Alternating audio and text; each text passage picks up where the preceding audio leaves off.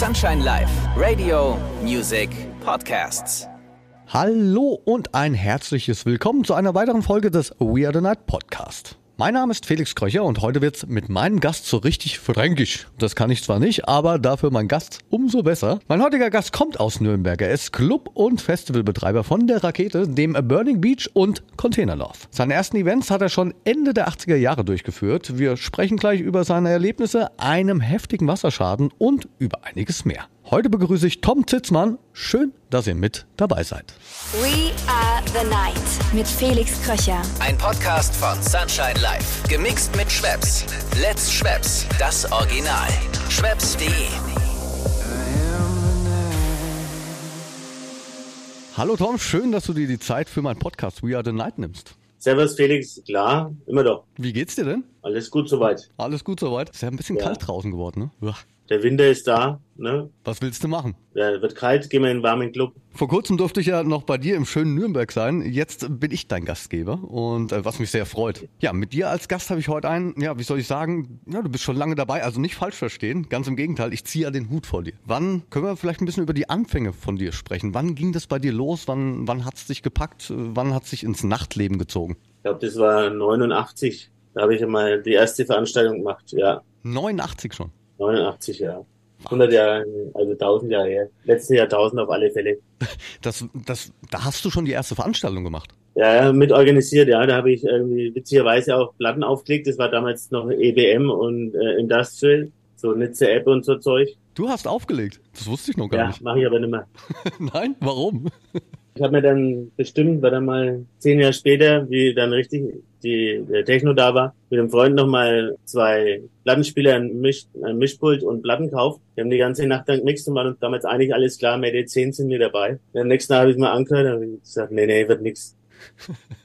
haben wir alles gleich wieder verkauft und haben es sein lassen. Ja, was willst du machen? Aber wie, wie, wie ging's denn los? Also schon die erste Veranstaltung 89 gemacht, aber irgendwann hat's dich ja dann auch erstmal gepackt. Die Musik, das Nachtleben. Ja, ne, ich kam über, sage ich mal, jetzt von New Wave, EDM, Industrial zur, zum Techno. Ganz klar, das ist ja nicht weit auseinander. Damals Taller Techno Club, sind wir immer nach Frankfurt gefahren jeden Freitag. Das wollte ich eben gerade fragen. Also wie war's damals? Also musstet Am ihr... Anfang gab es ja nicht viel. Ne? Es gab, klar, Berlin schon immer. Frankfurt gab es das Omen, die Music Hall und das Dorian Gray. In Nürnberg gab es dann irgendwann einmal den Trust, Toxic oder andersrum. Aber es, am Anfang waren ja, in Stuttgart war es das war am Zafarano. Also du konntest entweder nach Frankfurt, nach Stuttgart oder nach Berlin fahren. Also wenn ihr was erleben wolltet, also, also du, deine Clique, ihr musstet dann auch schon mal ein bisschen in andere Städte reisen. Zum Beispiel dann nach Frankfurt ins Dorian Gray. Ja, wir sind also damals immer Auto gefahren am Wochenende. Wie kann man sich die Clubszene in Nürnberg zu der Zeit vorstellen? sehr spärlich noch am Anfang. Es gab zwar schon vereinzelt, aber das war alles noch nicht so, wie soll man sagen, es gab schon was, klar, aber noch nicht so ausgeprägt wie jetzt. Es gab vielleicht einmal ab und zu mal eine Veranstaltung und das war's dann auch. Also einen richtig konkreten Club, der zweimal in der Woche aufhat, äh, war damals noch nix. München kam dann auch noch mit. Gutes Trust war dann auch mit dabei. Ich habe damals auch die Partywichtels, wir haben auch Veranstaltungen gemacht. Spielte sich dann alles in der Resi ab. Aber so richtig, sagen wir, dass man das was macht. Ich habe dann einmal eine Veranstaltung im Südbad haben wir das gemacht mit Mike Schmidt, auch witzig. 1994 haben wir dann die RAF gemacht in der Resi. Ran ans Feiern, Abkürzel, nicht Rainer Anton Fritz oder Rote Armee-Extraktion. War immer nur Freitag. Es war ein Club im Club dann. War das dann auch der Anlass, selbst was zu starten? Also in dem Fall dann 1989? Ne, das war ja dann schon später. 89, sagen wir, war das erste Mal, dass man so Musik dann aufgelegt hat. Ne? Also, oder ich, was heißt auflegen? Ist nicht zu vergleichen gewesen. Da hat man halt eine Scheibe auslaufen lassen, die nächste gespielt. Ne? Da gab es keine Sync-Buttons, nix. Es wurde auch nicht, noch nicht so ineinander gemixt. Sondern ich hatte halt da Kiste Platten dabei, die mir gefallen haben und die habe ich dann und nach gespielt, wie es passt hat. Aber nicht eingemischt, so wie ihr das macht mittlerweile, ne? Ganz Ja. weit weg. Ich hatte damals noch in Bonn, war das mit der Maruscha noch, die wollte da, Bonn war ein ganz übler Laden, so Disco-Fox-Schuppen und da wollten sie ab zwei elektronische Musik platzieren. Da habe ich damals mit dem Markus Hauser aufgelegt. Also auch nur Platten auflegen, konnte er immer noch nicht mixen. Ne? Das war eigentlich echt witzig, weil da war das alte Publikum dann, was vor uns da war, ziemlich vom Kopf gestoßen, was auf einmal das Musik da soll. Und dann ging es dann in Nürnberg so langsam los. Du machst jetzt auch lange Zeit schon die Rakete. Seit wann machst du das? Die Rakete mache ich seit 2018. 2018. Ja. Okay, aber mit deinen Nasty-Veranstaltungen ging es ja auch schon früher los. Ja, da Nasty haben wir 2004 angefangen. Wie gesagt, die RAF war 94. Dann hatten wir noch den Express am Bahnhof damals in, Al in der Albert-Speer-Post. Gibt's auch nicht mehr. Auch alles abgerissen. Da ist jetzt das Hotel drauf, wo du immer schläfst. Ah, okay. Ne? Also immer, immer, wenn man eine Location gefunden hat, hat man was gemacht. Das war halt in Bayern oder allgemein in Franken auch immer sehr schwer, das legal zu machen. Wie kam es denn jetzt dazu, dass du 2018 mit der Rakete dann weitergemacht hast? Letztendlich hat mich damals der Thilo Färber gefragt, ob ich nicht mir vorstellen kann, in die Rakete einzusteigen. Da habe ich, äh, weil eigentlich wollte ich ja nie einen Club haben, weil wenn ich keinen Bock mehr auf ein Event habe, dann lass es bleiben. Club musste immer jedes Wochenende machen. Aber dann hätte man gar nichts mehr gehabt, mehr oder weniger, wenn die Rakete auch nicht mehr gewesen wäre. Rakete und Hirsch sind ja auf einem ähnlichen Grundstück, also nebeneinander. Und ich weiß nicht, wenn die Rakete vielleicht unter Umständen zugemacht hätte, ob dann Hirsch vielleicht auch noch geblieben wäre. Wahrscheinlich schon. Aber dann bin ich dann halt mit rein, nach fünf monatlicher Bedenkzeit, mehr oder weniger. Ja, und seitdem bin ich in der Rakete, Trompete. Es ist jetzt ja auch nicht nur die Rakete, sondern da gibt's ja auch noch Burning Beach und Container Love. Wie, ja, auch wie machst du das? Wie kriegst du das? Also stammt die Idee generell von diesen Veranstaltungen von dir, auch das Konzept? Oder hast du da noch ein Team hinten dran? Also ich sage jetzt mal so, äh, Kern ist Nasty ge gewesen. Ne? Ich sage mal, Nasty ist das Herz. Damit äh, haben wir im alten Zoom schon angefangen. Das war damals im Z-Bau 2004. Und dann ist na, nach der Nasty kam elektrisch dann dazu. Und irgendwann einmal kam das Konzertbüro auf mich zu und sie meinten, na, wir hätten hier eine Location am See. Weil wir hatten vorher auch schon mal in Schneider auf der Burg was gemacht, das war aber nicht so toll. Hat nicht wirklich funktioniert. Aber dann Burning Beach am Bombersee, die Location war halt top. Da wenn du im Sommer bist und es ist warm, ist es wie in Italien am Strand. Und da waren uns das dann eigentlich relativ einig. Am Anfang hatte ich ein bisschen Schiss, ehrlich gesagt, weil es weit draußen liegt. Aber die Bahnpferde hat der Bahnhof da ist nicht weit weg, mit einem kleinen Shuttle. War das eigentlich so von Anfang an eigentlich richtig geil. Warst ja auch schon da mit einem Dinosaurier. Ich, ich kann das absolut unterstreichen. Also das ist schön dort zu sein. Tolle Location. Und es ist ja mittlerweile auch ein Festival, was sich grundlegend festgesetzt hat in, in der Sommersaison. Ja, zum Glück. Und der Containerlauf, Containerlauf ist eigentlich entstanden, weil ich bin öfter mal an dem Containerdepot in Nürnberg in der Hamburger Straße vorbeigefahren und dachte mir, Mensch, hier was zu machen, wäre eigentlich auch cool. Dachte ich eigentlich eher, dass wir die ganzen einzelnen Container, weil da stehen acht Stück hoch und ich glaube 10.000 Stück rum, wenn man die einzeln bemappt mit, also mit Visualisierung, wäre das schon geil als Hintergrund. Und da hatte ich damals einen Kumpel, der hatte da im, im Hafen eine Firma und der meinte, ey, frag doch mal, frag doch mal den Hafen nach. Dann waren wir beim Hafen dann und der Hafen war eigentlich sofort begeistert von der Idee, dass wir da was machen, was eigentlich selten ist, dass da jemand begeistert ist, wenn wir dann kommen. Und dann haben wir das Containerlauf gemacht. In der ersten Rutsche haben wir da 85 äh, Seekontainer äh, vom Containerbahnhof rübergeholt und haben da daraus drei Floors gemacht. Also mit so riesen Stacker. Das war schon beeindruckend. Das ist ein beeindruckendes Bild, wenn man das wirklich sieht. Falls euch das interessiert, ich kann es euch wirklich nur ans Herz legen. Also es sieht beeindruckend aus, eine tolle Location dann mit den ganzen Seekontainern, die dort aufgestapelt sind. Und kommt vorbei nächstes Jahr. Für nächstes Jahr geplant auf jeden Fall, oder? Ja, 19.8. Ach schon, Datum steht auch schon fest. Ja. Und, und Burning Beach hatten wir eben gerade auch schon drüber gesprochen. Hast du da auch das Datum schon? Äh, 16., 17., 6. sind wir schon dabei gerade. Lass uns da später nochmal ein bisschen drüber sprechen. Hm. Jetzt eher schon, man merkt das ja schon, das Ganze ist schon sehr umfangreich und ja, sicherlich zeitintensiv. Wie bekommst du das alles unter einen Hut? Keine Ahnung. Weil das ist jetzt Club, Festivals. Festival ist saisonbedingt. Also ich mache ja nicht irgendwie den ganzen Aufbau und sowas. Das macht das Konzertbüro Franken als Partner mit. Das mache ich ja nicht alleine. Also von daher geht es schon. Na gut, aber es ist ja schon eine ganz äh, schöne Organisation auch. Steckt Ja. eine Planung dahinter. Ja, und wir machen es halt, es muss halt auch funzen, ne? Muss halt auch alles funktionieren.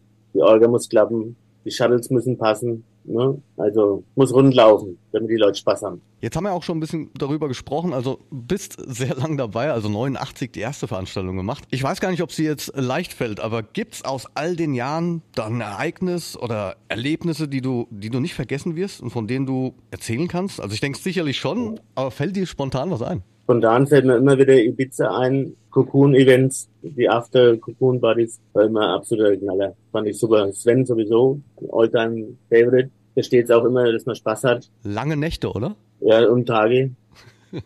Wie sieht's denn im Club aus? Das machst du ja auch Also schon wir haben in der Arcadia ähm, mehr oder weniger von Freitag auf Samstag haben wir bis 5 Uhr offen, klar wie jeder Laden. Aber wir haben von Samstag auf Sonntag haben wir bis 10 Uhr auf, was eigentlich schon ein Alleinstellungsmerkmal ist.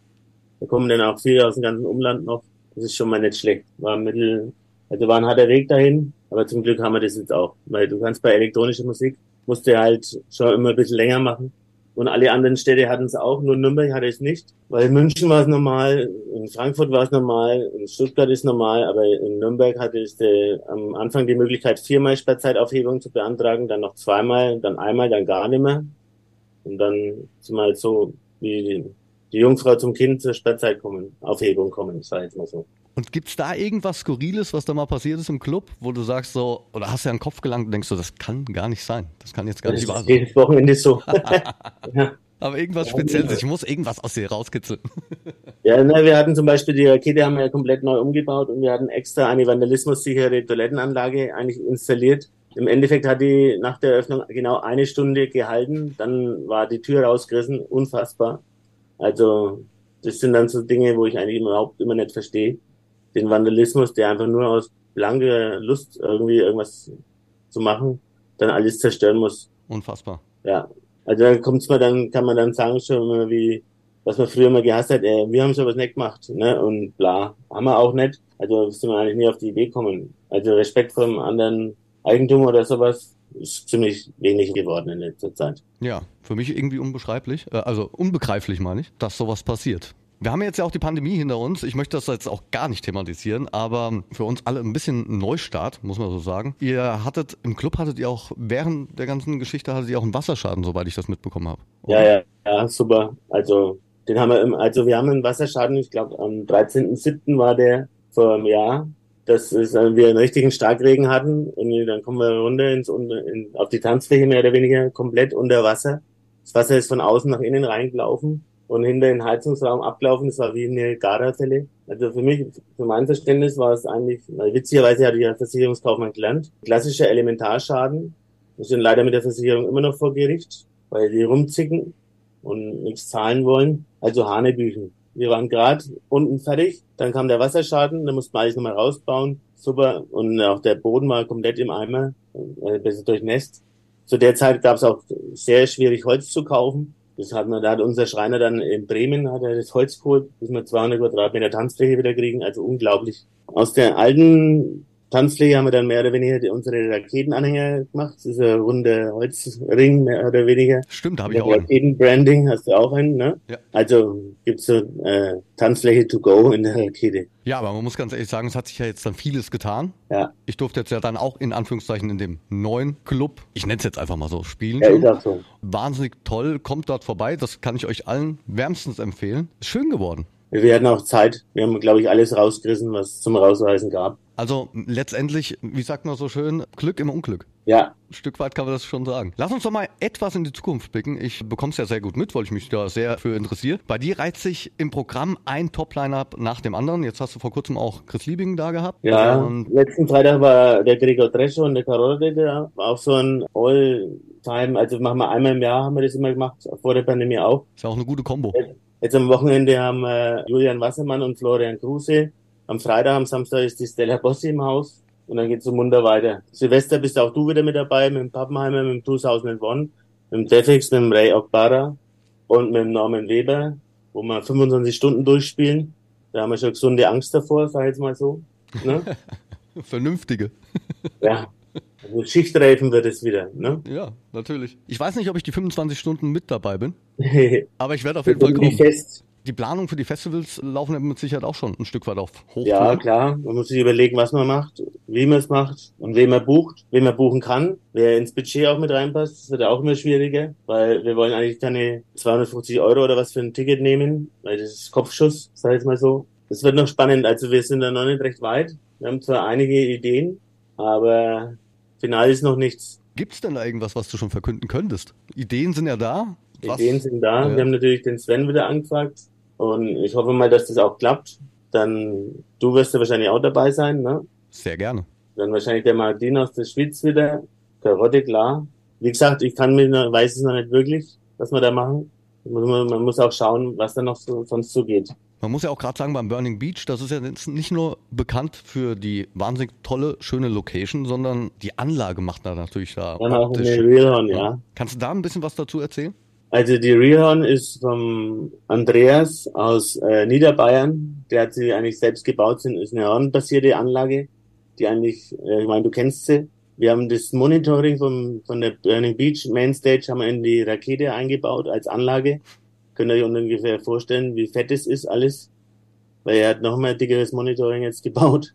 Und ist halt sehr, mag nicht jeder, aber die, ich finde sie halt sehr klar und sehr sauber. Und auch hat auch ordentlich Druck. Wir hatten auch lange Zeit, die einzustellen, haben wir in verschiedenen Kompositionen mit auch, das ist richtig funzt.